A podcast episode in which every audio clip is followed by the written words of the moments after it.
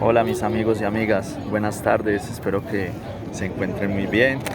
Los saluda nuevamente William Cano, deseando que su vida esté pasando por el mejor momento. Dios quiera que todo esté de la mejor manera en sus vidas. Hoy los estoy saludando desde un lugar muy especial acá en Medellín. Estoy en Parques del Río, es un lugar eh, que se ha vuelto como un referente eh, familiar, un entorno muy especial. Les quiero mostrar, de hecho, eh, algo de lo que estoy viviendo en este momento. Estoy incluso con la mejor compañía del mundo, con mis dos hijitos hermosos. Estoy por acá compartiendo con ellos un rato. Y bueno, de alguna manera el estar con ellos me, genera una reflexión muy importante, muy, muy, muy importante y me da a entender que todos acá todos estos padres estamos compartiendo acá con nuestros hijos, tenemos una labor muy importante, tenemos una misión extremadamente importante y es la, la de garantizar que esta generación que se está levantando, estos niños que hoy tenemos entre los 5 y los 12 años de edad, van a ser el futuro de esta ciudad, de este país y del mundo. Y que de la educación que nosotros como padres les brindemos, pues estaríamos nosotros de alguna manera garantizando que ellos puedan ser personas que le transmitan cosas positivas a nuestra sociedad, que bastante falta les hace, por cierto, pues bastante falta le hace a nuestra sociedad un cambio y qué rico que seamos nosotros partícipes de ese cambio. Entonces hoy quiero darte un mensaje eh, importante, un mensaje o contarte una historia, ¿sí? Un niño desde en su momento desde los tres años más o menos en adelante, a partir de los tres años empezó a recibir de sus padres todo lo que quería. De hecho, el niño lo recibía desde que nació, pero empezó a formar su conciencia a partir de los tres años. Y ese niño sabía que con el llanto, con una pataleta, podía controlar los adultos que tenía a su alrededor. De hecho, era él quien elegía qué lugares debían ir. De hecho, era él el que eh, elegía qué ropa se quería poner era él quien elegía qué alimentos consumir, es decir, en vez de comerse una sopa, de comer vegetales, él elegía comerse una hamburguesa o comer un, alimento, un helado o algo que de pronto no le fuera a generar el mismo, eh, la misma alimentación, las mismas, eh, la misma base energética que requería o que puede ofrecerte, por ejemplo, las verduras. Bueno, este niño fue creciendo y cada vez se volvió un experto en, ser así, en manipular a sus padres, en saber que ellos por el amor que le tenían podían complacerlo en casi todo lo que él pedía.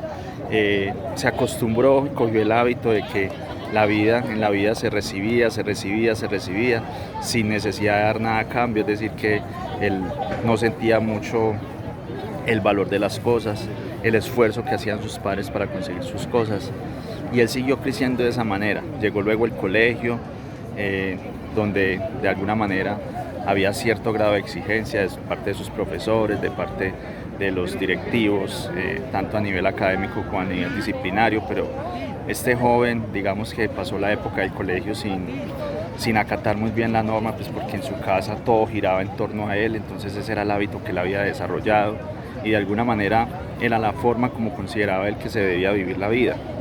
Luego pasó a la universidad, también tuvo sus conflictos, porque él quería que la realidad era como él se había acostumbrado a vivir su vida.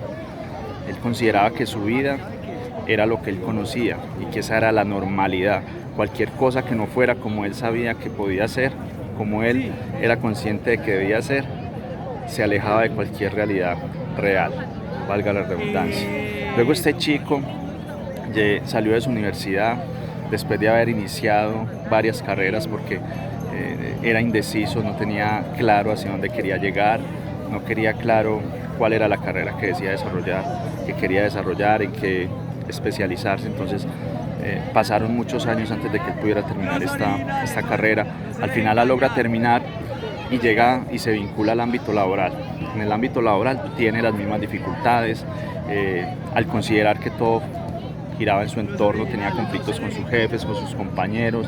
Era una persona que se había acostumbrado a trabajar por sí solo, es decir, a, encontrar los logros eh, personales, más no trabajo en equipo, no generaba empatía con sus compañeros, porque resulta que esos hábitos que había adquirido desde los 5 años de edad, desde mucho antes, de pronto desde los 3 años antes, era lo que había definido su personalidad, lo que había llegado a alcanzar cuando llegó a la edad adulta.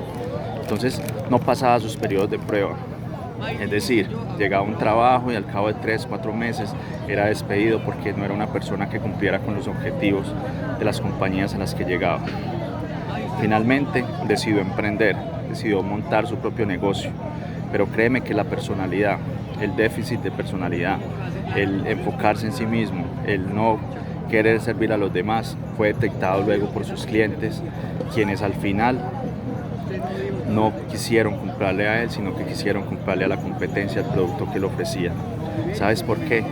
Porque lo que él hizo desde niño lo definió como adulto, lo definió para el resto de su vida.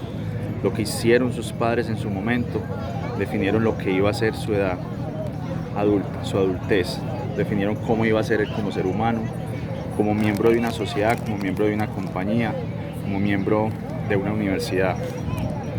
Al final de la historia quiero decirte que esa historia es real, esa historia es la historia que pude haber vivido yo, es la historia que alguno de ustedes pudo haber vivido y en ese momento se pudo, se pudo haber desarrollado de la misma forma, siguiendo las mismas pautas que te acabo de mencionar.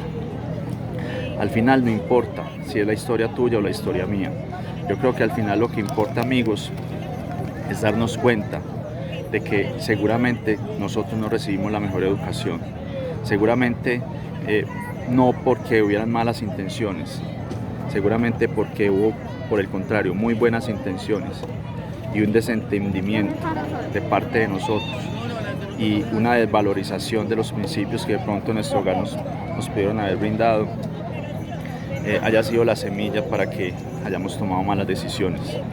Pero al final de esto, muchachos, lo que importa es darnos cuenta en dónde estamos parados hoy el día, el día de hoy. ¿Qué debemos hacer y qué responsabilidad tenemos con estas semillitas, con estas semillitas que tengo yo aquí a mi alrededor, con las semillitas que tienes tú a tu alrededor? ¿Cuál es el compromiso que tenemos con ellos? ¿Qué queremos formar en ellos? ¿De qué manera queremos brindarles a ellos no todo lo que necesiten en cuanto al tema económico o al tema material? ¿Qué necesitan ellos formar en su personalidad para que en un futuro, cuando sean adultos, cuando sean adolescentes, tengan todo el coraje, todo el valor y toda la responsabilidad por seguir con sus vidas y llevarlo de la mejor manera y aportarle a nuestra sociedad. Te quería dar este mensaje amigos, que sé que es un tema de pronto controversial, polémico y a la vez profundo, pero es mi punto de vista y lo quería compartir contigo. Espero que te guste, espero que te agrade. Si es así, déjame tu comentario. Un abrazo, Dios te bendiga, te cuidas mucho, mucho, mucho, mucho, mucho, mucho y no olvides sonreír. Por nada, por nada del mundo.